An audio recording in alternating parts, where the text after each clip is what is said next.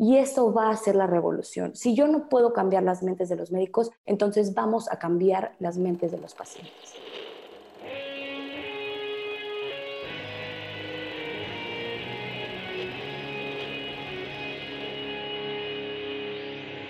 Bienvenidos a Volver al Futuro Podcast, donde platicamos con las mentes que nos impulsan a crear el nuevo paradigma de salud y bienestar, conducido por Víctor Sadia. Muy buenos días, muy buenas tardes, muy buenas noches. El día de hoy nos acompaña la doctora Majo Álvarez. La doctora Majo Álvarez es médico por la Universidad Anáhuac, especialista en acupuntura por el Politécnico Nacional y maestra por Bastyr University, en Seattle, Washington. Es cofundadora de Kimed, una clínica de acupuntura en la Ciudad de México, y directora de Self Care Mode On, también es colaboradora editorial de artículos científicos en la plataforma LearnSkin.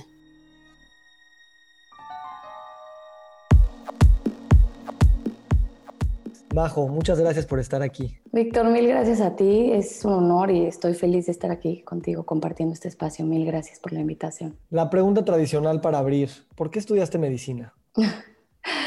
para mí es una pregunta muy fácil, Víctor. Nunca nunca pensé en otra cosa, es siempre salió de mi corazón. La verdad es que siempre lo tuve no en la mente, sino en el corazón. Y lo digo de esa manera porque me fue inexplicable, ¿no? Yo crecí así y creo que también estaba en, en esa edad perfecta en donde tampoco me lo cuestioné, porque era como un sueño que estaba dentro de mí y así seguí, así seguí. Y siempre me llamó la atención también ayudar a las personas. Y realmente te digo, salía dentro de mí de manera muy natural. Siempre ha sido muy natural el tratar de ayudar en algo y yo creo que así llegué a la medicina, sabiendo que me iba a costar porque nunca fui buen estudiante, la verdad, siempre me costó muchísimo la escuela. Hoy viéndolo en retrospectiva, claro que es más fácil entender por qué no era buena estudiante, porque realmente yo soy muy dedicada, me fascina estudiar, soy una apasionada de la lectura, de la ciencia, de leer artículos, me encanta y creo que de hecho al final de mi vida me di cuenta que, soy muy buena estudiante, pero que realmente en la escuela nunca tuve ese estilo de, enseñanza que yo quería. Y mm,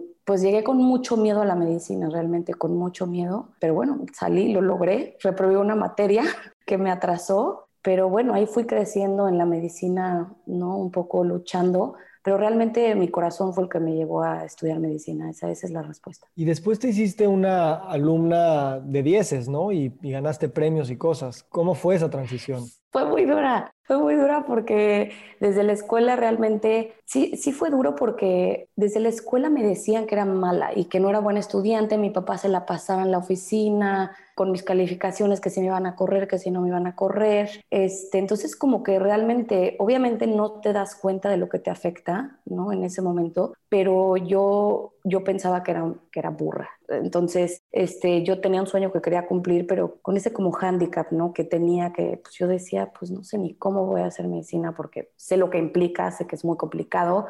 Y aparte yo no venía de una familia de, de cero médicos. Cuando yo les dije a mis papás, como que no sabía ni de dónde había salido esto. Entonces, como que sí fue algo muy difícil para mí ir construyendo mis propios métodos y realmente yo le llamo medio sobrevivencia en la escuela, o sea, porque híjole, sí se vuelve muy, muy difícil la escuela de medicina, es, es, es, mucha competencia, es mucho reto, es mucha demanda, son muchas horas. Y yo sentía, por el método anterior que tenía de estudio, que le tenía que dedicar el doble y así lo hice. Entonces, si alguien, por ejemplo, estudiaba una o dos horas, yo tenía que estudiar cuatro horas y realmente en mi etapa como estudiante de medicina, sí te puedo decir que me perdí de la vida social, me perdí de... que es normal, ¿no? Dentro, dentro del médico, eso es completamente normal, pero sí creo que también, digo, hoy en día, te digo, viendo en retrospectiva todo siempre es muy fácil entenderlo, en el momento no, pero creo que también fui muy exigente conmigo misma, cosa que después me llegó a, me llevó a, caminos de mucho estrés en mi vida y de, y de pedirme demasiado, exigirme demasiado, porque siempre pensé que nunca daba el ancho y porque sí realmente tenía mala memoria. No, no realmente mala memoria, sino mi método para fijar memoria no era el adecuado para mí. Entonces tuve que yo, la verdad, solita solita ir aprendiendo y finalmente pues me di cuenta que, que, la pasión y el estar estudiando y el estar leyendo y escribiendo tenía toda mi parte, una, una foto bien bonita cuando iba a hacer el examen nacional de residencias, toda mi pared llena de post-its de colores, me la pasaba haciendo post-its de colores, todo con colores, todo muy visual y eso fue realmente lo que me ayudó y bueno, ya, ya para cuando entré a acupuntura me gradué con honores y con, la verdad, con muchísimo orgullo, es la verdad. ¿Y qué pasó cuando te graduaste y empezaste a trabajar eh, como asistente de cirugía? Porque fue una experiencia que la clínica también empezó también a apasionarte, entiendo. Mira, Víctor, esa parte de mi vida yo creo que es clave para entender lo que soy hoy. Fue yo creo que de las, de las experiencias que más me han, me han ayudado y perjudicado al mismo tiempo, por así decirlo. Me ayudó inmensamente a crecer, por ejemplo, a empezar mi clínica, Creo que el doctor con el que estuve fue un maestro que se tomó el tiempo para decirme, a ver, nadie te enseña, pero tienes que calcular cuántas gasas te gastas y cuántas batas te gastas y eso lo sumas y tu secretaria. Entonces como que me, me abrió toda esta perspectiva de, también de, conocer el dinero detrás de una clínica, de cómo se lleva una clínica y creo que eso realmente me llevó a poder abrir con éxito mi clínica que hoy ya tiene cinco años y aprendí inmensamente con este doctor, pero también fue la época de mi vida en la que más sufrí y de hecho fue en donde me enfermé y tuve que cambiar mi vida. Entonces pasaba mucho tiempo en el quirófano con unos horarios ridículos, no dormía, no comía, y obviamente ya sabemos todo lo que hoy causan. Pero en su momento yo, lo peor es que yo estaba dispuesta a hacerlo, ¿no? Claro, porque yo quería llegar a ser ese cirujano que aspiraba, ¿no? Y yo sabía que tenía todo para hacerlo, nada más que había que sacrificarse. Y tristemente estaba dispuesta a seguir con esta, ¿cómo te diré? Con esta con este tipo de educación que a veces tenemos los cirujanos que, bueno, yo no soy cirujana, pero que tenía en ese momento que sabemos que tenemos como que sufrir para llegar ahí en este modelo antiguo de, dijo, pues no duermas porque el de al lado lo va a hacer, me explicó, si tú no estás dispuesto, pues entonces él te va a ganar tu lugar de cirugía. Y yo tenía esa mentalidad y estaba completamente dispuesta y quedarme en el camino para lograrlo. Y eso fue lo que sucedió. Ahí había no solamente el abuso de ti misma hacia ti, también había situaciones en las que había abuso en el contexto en el que estabas trabajando, ¿correcto? Sí, correcto. Era, era, era un ambiente, ¿qué te diré? Muy exigente. No, no creo que realmente lo, el ambiente se hiciera con maldad, más bien era un ambiente muy exigente que el mismo médico venía de, esa, de ese ambiente, ¿no? Se pasaba como por generaciones, como ya conocemos. Yo sé que mucha gente fuera de la medicina no lo conoce, pero dentro de la medicina es muy sabido. Todo mundo sabe cómo tienes que llegar a ciertos niveles, tristemente. Y te digo, lo peor no es eso, lo peor es que yo lo acepté y lo peor es que yo estaba dispuesta y a mí me viví situaciones muy, muy intensas y yo decía, no me importa. Y yo en ese momento, te soy sincera, sentía que no me afectaba. Sentía que yo era lo suficientemente fuerte y mentalmente fuerte como para sobrellevarlo porque yo tenía una meta mayor. Pero lo interesante fue que mi cuerpo se apagó por completo. Se apagó. No me dejó seguir defendiéndome. Y yo realmente fue cuando me di cuenta se apagó, cuando te digo se apagó fue que yo me empecé a desmayar todos los días. Empecé a desmayar todos los días ser una persona que hacía maratones, hacía mucho ejercicio, pero también así como hacía maratones, entrenaba a las 4 de la mañana para ir a cirugía a las 5. Entonces, y yo ni siquiera era residente, me explico, o sea, yo era, estaba preparándome para mi examen nacional de residencias, entonces estaba viviendo algo muy, ¿qué te diré? Estaba viendo como lo mejor, ¿no? Como en ese momento yo decía, wow, o sea, casi que soy cirujana sin estar ahí, o sea, yo ya estaba probando lo que iba a hacer y fue ahí entonces donde dije, no, y no solamente fue físico, sino también emocionalmente me di cuenta que a mí me gustaba muchísimo pasar tiempo con mis pacientes. Tuve esa experiencia en donde el doctor me dejaba dar consulta con él, me dejaba ir al hospital a ver a los posoperatorios, hacerle los, todos los cuidados de heridas, pasar visita, eh, ver los laboratorios. Entonces, eso fue lo que realmente a mí me llenó mucho. Obviamente la cirugía es, casi que una experiencia como de cocaína, ¿no? Es una cosa muy fuerte, muy intensa y por eso es tan gratificante, cosa que nunca voy a dejar de querer. Siempre fue algo muy bonito para mí la cirugía y también me parece un arte, la manera en la que mueves las manos, conoces la anatomía. Ese es un arte fuera de este mundo, pero sí no era para mí, definitivamente. Y cuando se te apagó el cuerpo, ¿cuánto tiempo y cómo fue ese proceso para decir necesito reencontrarme y redescubrirme? Y, y también cambiar tan radicalmente de lo que se espera de un médico que lleva pues tronándole tantos años y sacrificando tanto y salirte de lo que convencionalmente se entiende que es el camino de, de un médico. Uf, yo creo que, digo, sigue hasta hoy ese camino, no te puedo decir que ya,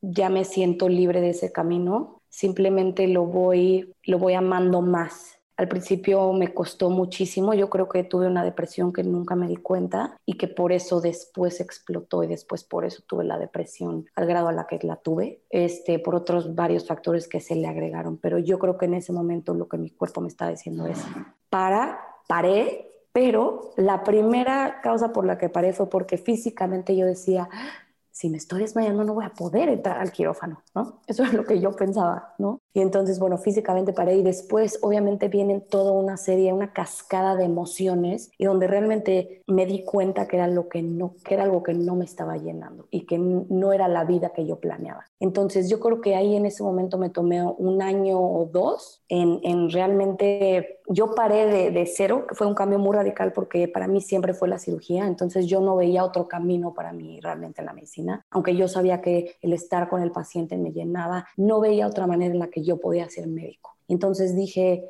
es que si no es la cirugía, era muy fácil para la gente decir, ¿y por qué no este ginecología? ¿Y por qué no pues no, realmente yo no era lo que buscaba. Entonces, yo creo que fue clave el, como dejar la medicina por completo y salirme un poco a respirar. Y entonces fue donde me pude enfocar en mí misma y en, realmente darme cuenta de lo que me estaba faltando dentro de mí, qué, qué es lo que estaba pasando y por qué me estaba desmayando, ¿no? Yo creo que y fue un camino muy, muy duro, porque tampoco le encontraban, ¿no? Me querían poner marcapasos, este, ah, pasas por toda una serie de también diagnósticos y cosas personales también muy fuertes, entonces estaba lidiando yo con mis problemas más, algo físico, de un diagnóstico incertero en el que me preocupaba y me fui dando cuenta que conforme descansaba más, conforme me relajaba más, conforme comía mejor, me dejé de desmayar. Entonces ahí es donde empieza realmente toda esta transformación que te digo, sigo en este camino y voy a seguir hasta que yo me vaya de esta tierra, ¿no? Porque e, eso es lo que realmente me di cuenta, me di cuenta que va mucho más allá de, de, una cirugía. Lo que se me hace interesante es que normalmente la gente te cuenta esta historia de renacimiento cuando encuentran una nueva medicina o encuentran algo diferente, una nueva una nueva escuela, una nueva metodología y le empiezan a hacer sentido todas estas ideas. Estoy entendiendo que en tu caso fue más como autoobservación y ver, ah, pues me funciona comer bien, me funciona dormir bien. Y solita fuiste dando cuenta que con tu mente de médico pero percibiéndote a ti como paciente, podías también sacar conclusiones que hoy no suenan muy obvias, pero que en ese momento dirías, ¿cómo puede tener tanto impacto? ¿Fue así? Sí, fue así, pero tengo, fue así por un año, yo creo, más o menos, pero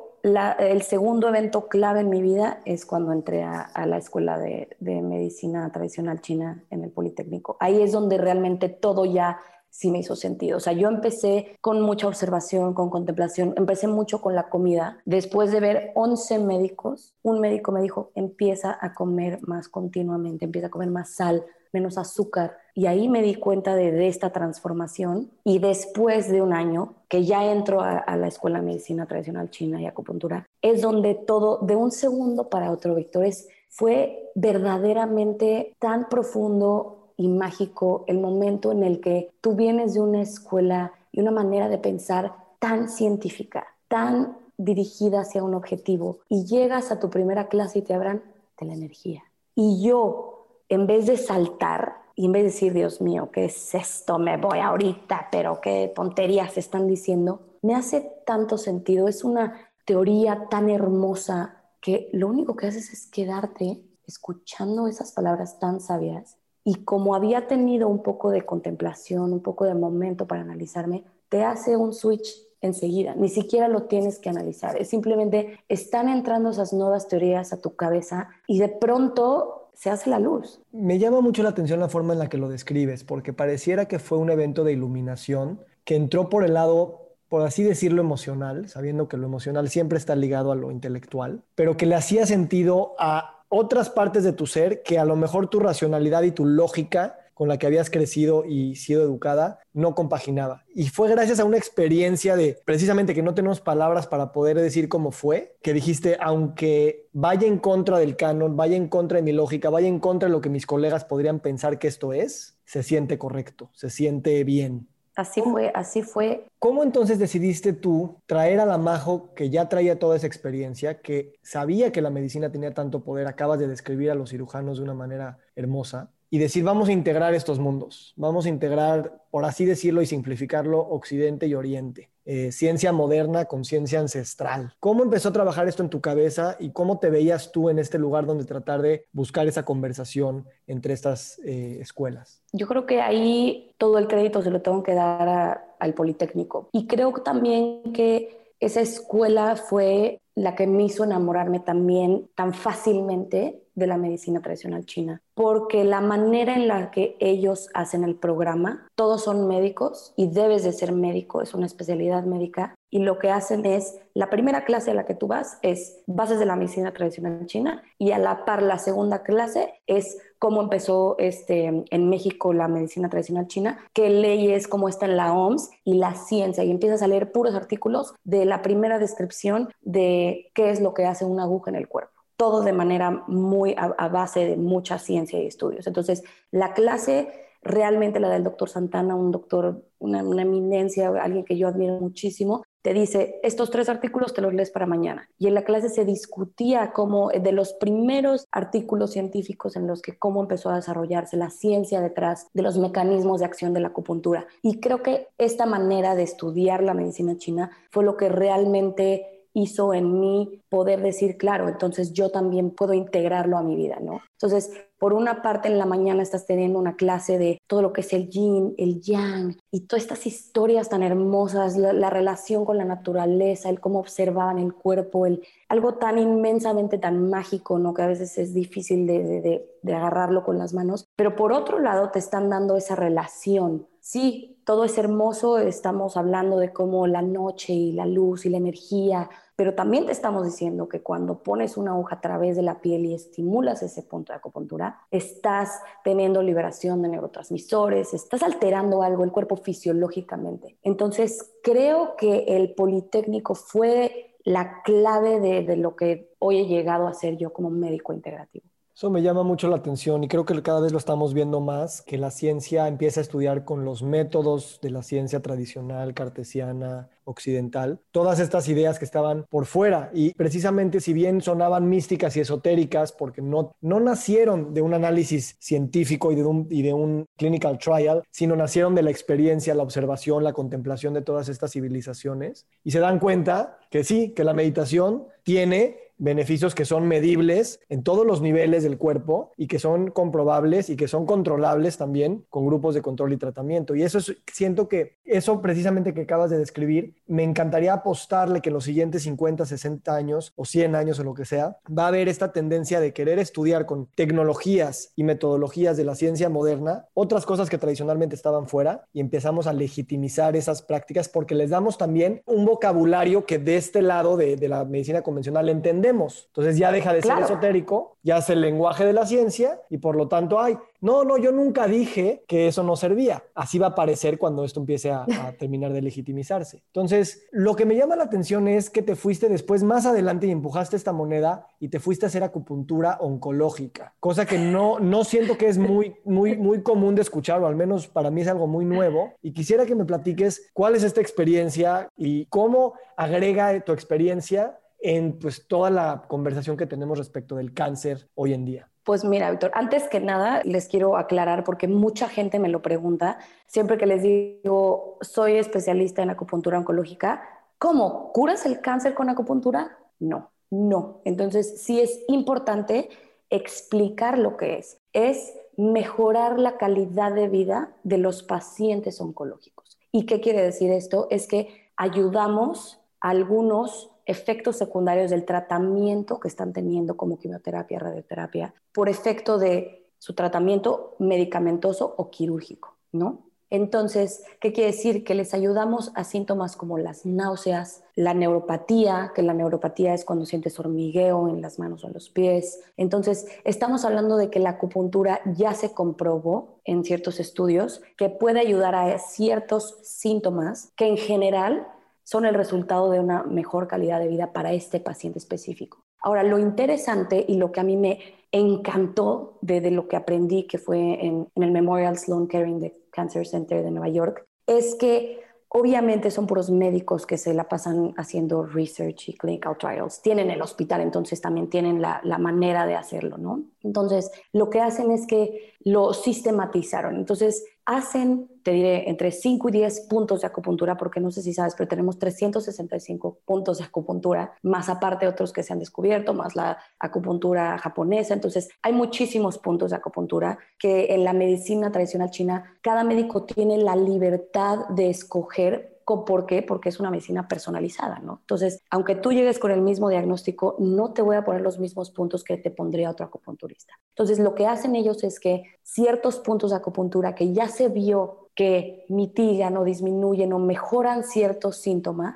entonces los ponen en bloque y dicen, estos son los que están adecuados y se usan y están permitidos para usar para estos pacientes. Y te dan obviamente el método, las contraindicaciones y lo tienen muy controlado. Y eso fue lo que a mí me gustó mucho por lo mismo, porque puedes tener conversaciones con médicos, con colegas y explicarles la ciencia que hay detrás, que lo avala, y se vuelve una manera más metódica y que les da más confianza a que decir, dame a tu paciente, yo le hago un diagnóstico de la medicina tradicional china, veo sus desbalances y te digo qué necesita. Me explico, entonces creo que lo llevaron a un nivel mucho, mucho más científico. Ahora, tú un día recibes una llamada de uno de los hospitales de mayor prestigio de la Ciudad de México y te dicen, queremos que vengas a lanzar un departamento de medicina integrativa y queremos que nos traigas la acupuntura y estamos abiertos a estas nuevas ideas. ¿Qué pasó? pasaron muchas cosas, Víctor. Primero que nada, lo que pasó es que yo salté de emoción, yo estaba muy ilusionada, pensé que yo iba a ser como Cristóbal Colón, ¿no? Yo pensé que iba a ser esa figura de, no sé, de, compartir esta gran pasión que tengo de la medicina tradicional china, de los beneficios. Y dije, ¿qué mejor si ya estoy? Realmente yo pensé que cuando ya estaba eh, dedicada a esto, avalada por, por una, una, gran institución como el Memorial Sloan Kettering. Dije, claro, por eso me están buscando, ¿no? Me hace sentido, ¿no? Porque yo sabía de algunos, de algún maestro, el doctor Lozano, que es también una eminencia de la acupuntura. Él estaba haciendo este, acupuntura oncológica por otro lado. Entonces yo decía, wow, qué importante, ¿no? Y eso fue realmente lo primero que pasó, ¿no? Esa fue mi reacción. Claro que después de la emoción viene ya como, bueno, un poco planeación, bajar a la realidad y decir, ok, ¿cómo se va a hacer esto, ¿no? Entonces yo en ese momento tenía mi clínica privada y la verdad es que nos estaba yendo muy bien. Estábamos creciendo, estábamos teniendo muchos pacientes y voy a agregar aquí un paréntesis. Fue muy bonito porque nuestros pacientes, yo creo que nunca habían experimentado la medicina tradicional china y se dieron cuenta de lo personal y la extraordinaria relación que puedes llegar a tener con tu acupunturista. Entonces yo estaba en ese momento como, wow, qué padre que voy a llevar esto también a otro lado, ¿no? Y entonces, bueno, realmente como tal, había ya un espacio que estaba llamado, que era la zona integrativa, digamos. Estaba hecha por la Clínica de Calidad de Vida Salvati, que la lleva Isabel Aloy, que fue pionera en el drenaje linfático de mama. Esa es una persona extraordinaria que empezó esa zona, digamos. Y realmente a través de ella dijeron, y ella muy, muy metida en esto, hay que sumar a más terapéuticas para que realmente sí se vuelva algo integrativo. Y entonces me llaman a abrir el área de acupuntura y luego tuve una, una, entrevista muy linda y muy interesante con una experiencia personal del médico que me entrevistó en ese momento, era el director del, del hospital. Y yo, yo sentí mucha conexión y él me dijo, Majo, tú eres lo que necesita este hospital. Estamos, vamos a crecer esto y tienes todo mi apoyo y bienvenida. Y lo único que necesito es que vayas a, no me acuerdo, todos los martes a donde se presentan los casos clínicos y que tú des una introducción para que los médicos te conozcan y vamos a mandar un mail y todos te van a conocer. Yo dije, bueno, pues ya, perfecto. Me dijo, lo único que necesitas es que a ti se te refiere el paciente. Tú no puedes ni traer pacientes de tu clínica ni empezar a ver ahí, agarrar como por los pasillos, ¿no? Lo cual me suena completamente perfecto. Entonces, primero voy, hacemos una una exposición muy padre, les presento pura ciencia, puros datos con evidencia. Muchos datos los agarré del Memorial Sloan Kettering con los programas que ellos hacen, con los resultados que ellos han tenido con sus propios pacientes, con el número de pacientes que ellos ven y cómo habían progresado. Y me llevo la sorpresa número uno de, desde que vieron el título, me imagino en el póster que yo iba a hablar, no se presentaron ni la octava parte de, los especialistas, ¿no? Eh, no les interesó, lo cual no me sorprendió, ¿no? Realmente no me sorprendió. Y yo seguía teniendo ese, entusiasmo, que, que, la verdad siempre tengo mucho entusiasmo para compartir esta medicina y como que soy un poco ilusa en ese sentido, como que siempre creo que puedo cambiar a las personas y lo seguiré teniendo, yo creo, porque no aprendo. Y bueno, sí se sintió feo, la verdad, personalmente te puedo decir, pero no me sorprendió. Entonces, bueno, les presento datos duros, les presento evidencia, les enseño todo y al final yo planeaba pues contestar dudas o no sé, alguna interacción con algún médico, eso no sucedió. Eso no sucedió. Y bueno, Víctor, para no hacerte el cuento largo, eh, esos meses que estuve, no recibía un solo paciente. Me la pasé más bien como representante, esperando afuera, esperando a los médicos en los pasillos, rogándoles por un minuto, enseñándoles la evidencia, diciéndoles, por favor, ábreme tu puerta. No me tienes que creer, realmente tú no tienes que encontrar en tu corazón o en tu mente que sirva. Yo no estoy pidiendo que cambies eso, simplemente que si tu paciente se puede beneficiar y realmente quieres el beneficio para tu paciente, inténtalo o por lo menos ofréceselo. No tienes que cambiar. Para mí un mundo ideal es donde la medicina es un mundo universal, es algo universal en donde no escogemos una medicina alópata, una medicina tradicional china, una medicina ayurvédica, sino donde el médico escoge ingredientes de cada medicina y se los muestra al paciente para su beneficio. Creo que esa debería de ser nuestra finalidad de la medicina, esta medicina universal en donde yo no le llamo por nombre a cada medicina. Y pues nunca sucedió, tuve experiencias personales pues muy desagradables, me fui con un mal sabor de boca, yo en ese momento ya tenía eh, la aceptación para mi doctorado que se volvió en otra cosa, pero pues me fui desilusionada, me fui triste, me fui con una mala experiencia realmente, pero creo hoy en día que no es que, que estuviera mal, sino que hay que seguir, hay que seguir. Entonces, si hoy me lo volvieran a ofrecer, lo volvería a hacer, Víctor, porque no hay que rendirse y porque hay que seguir enseñando de los beneficios que tiene. Okay, voy a tratar de empujar esta conversación un poco más y con esta idea de que dices, ya me rechazaron una vez, por ahí me habías contado que hasta te amenazaron de, de demandar por lo que estabas tratando de hacer. Y dices, sabes que si me vuelven a invitar, vuelvo a ir.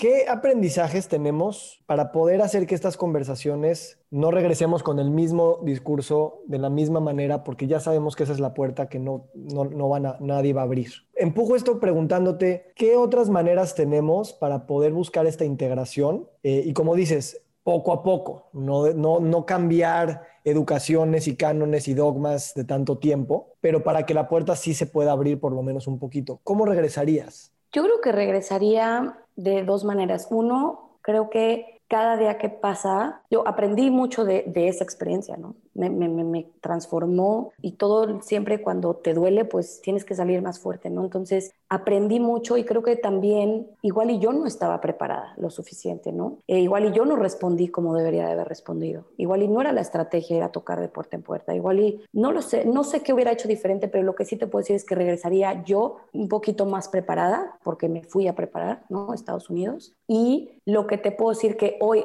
hago, que creo que es la clave, es empoderar al paciente con la información de lo que hace la acupuntura, que eso es a lo que me dedico. Realmente, si llega el paciente y le pregunta al médico, la primera vez lo va a ignorar y le va a decir, esto son tonterías, es brujería, no sirve. La segunda vez le va a decir, mire, bueno, sea, le ofrezco otra cosa. A la tercera vez no puede decirle que no al paciente. Entonces creo que la fuerza está en educar al paciente, en enseñarle al paciente y eso es realmente mi pasión. Es, vamos a compartirlo porque todos somos potenciales pacientes. Así lo veo yo. Todos somos potenciales pacientes. Entonces, cuando tú te das cuenta que si yo te comparto hoy, aunque tú no tengas ninguna enfermedad, yo te comparto de lo que hace la medicina tradicional china, la meditación, todas estas terapéuticas que tenemos. Y a ti ya se te plantó esa semillita y dices, bueno, igual algún día, ahorita no lo necesito, que realmente es preventivo, pero pensemos de esa manera. Entonces, igual y cuando algo te pase, cuando tú vayas a tu médico, se lo puedes cuestionar.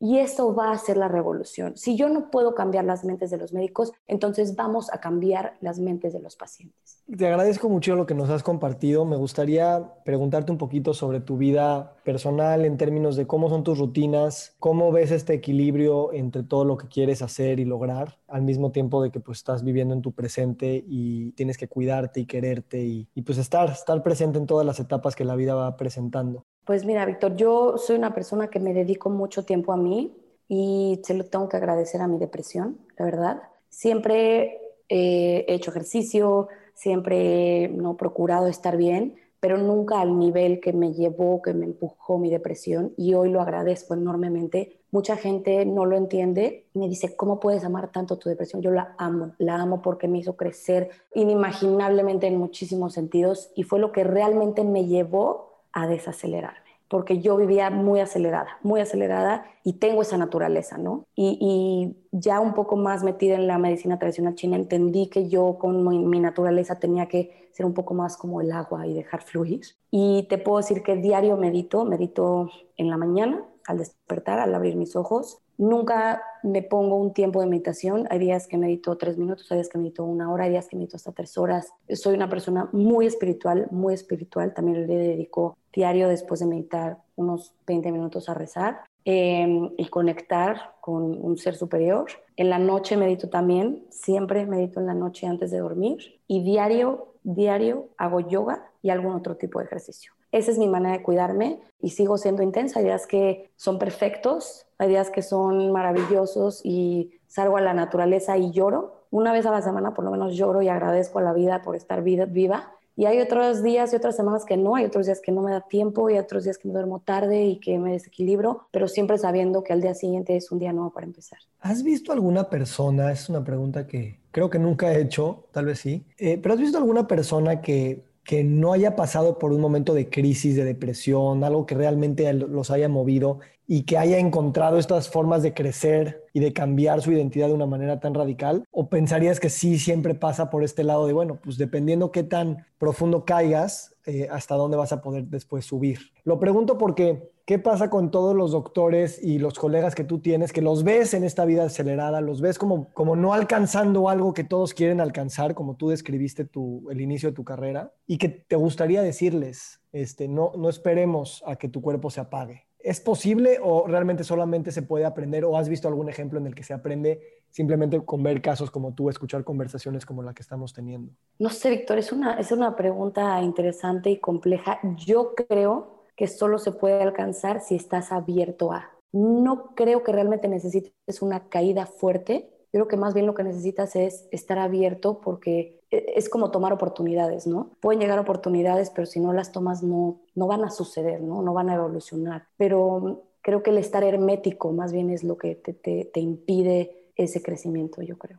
Tiene que ver con pensar que Tal vez tenemos esta concepción de que la vida sí es cambio y todos decimos es cambio, pero eventualmente llegamos a pensar que, ok, ya cambié lo suficiente, aquí me puedo estacionar y entonces precisamente te vuelves hermético, aunque no sea porque tengas la mente cerrada. Claro, y también yo creo que mucho es, es no, no juzgar porque no sabemos de dónde viene la persona y es entender que así fue educado, así creció, ¿no? O sea, me pasa mucho con los médicos de decir, a ver, yo estuve ahí, me explico, y pasa en, en, todos los aspectos de la vida. No puedo exigirle que cambie radicalmente ni yo tratarle de enseñar algo que realmente eh, los ojos no ven lo que el cerebro no sabe, me explico. Entonces, si yo trato de, por más que le ponga el papel enfrente, no lo va a ver. Y creo que no es su culpa totalmente, sino también de dónde viene la historia, su pasado, cómo creció y su cultura o lo que sea, ¿no? Igual que para, para eh, eh, en Asia o el Oriente, o cómo es tan, es parte de la vida desde que tienen cuatro años. Mis profesores chinos, yo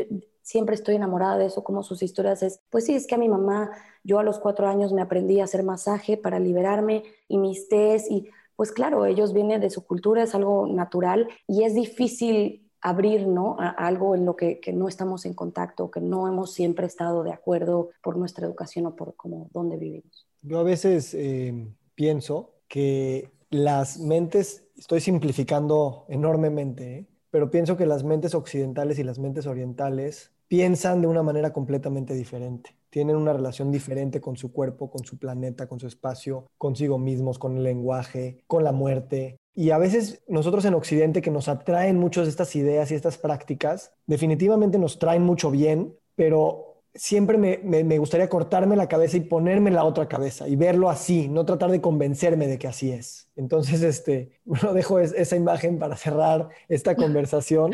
Quisiera preguntarte qué sigue para ti, en qué estás trabajando ahorita y pues no sé si quieres jalar algo de la comunidad para eh, acompañarte en alguno de estos viajes que nos compartas lo que estás haciendo. Gracias, Víctor. Sí, pues Ahorita estoy realmente empezando una nueva etapa de mi vida. Estoy lanzando una marca con mucho cariño que llevo tratando de sacar un año basada en hábitos, en hábitos de autocuidado, que, creo que es lo que, lo que transforma vidas, ¿no? Eso es lo que hace que tu estilo de vida realmente cambie y es básicamente enseñar a, te digo, a los potenciales pacientes a poco a poco adoptar hábitos y se llama Self-Care Mode On como prender el switch, ¿no? Prender ese, ese autocuidado en mí mismo no tratar de cambiar, sino nomás es prender el switch, ahí está, estoy consciente de que tengo que prender el switch. Y se vienen muchas cosas, se vienen pláticas, cursos online, productos y espero que muchas cosas más y sorpresas por venir. Majo, gracias por esta conversación. Eh, mi mensaje sería decirte que me encanta también eso que dices que eres ilusa e ingenua, porque a veces eso es lo que nos falta, soñar. Entonces, pues desde que te conocí vi ese, ese brillo de, de sueño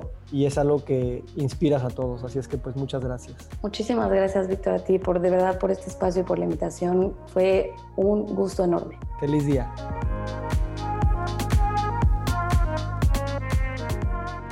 Nos encantaría recibir tu retroalimentación de estos podcasts para continuar generando contenidos que te sean útiles e interesantes. Si puedes, déjanos un comentario en la página web victorsaadia.com.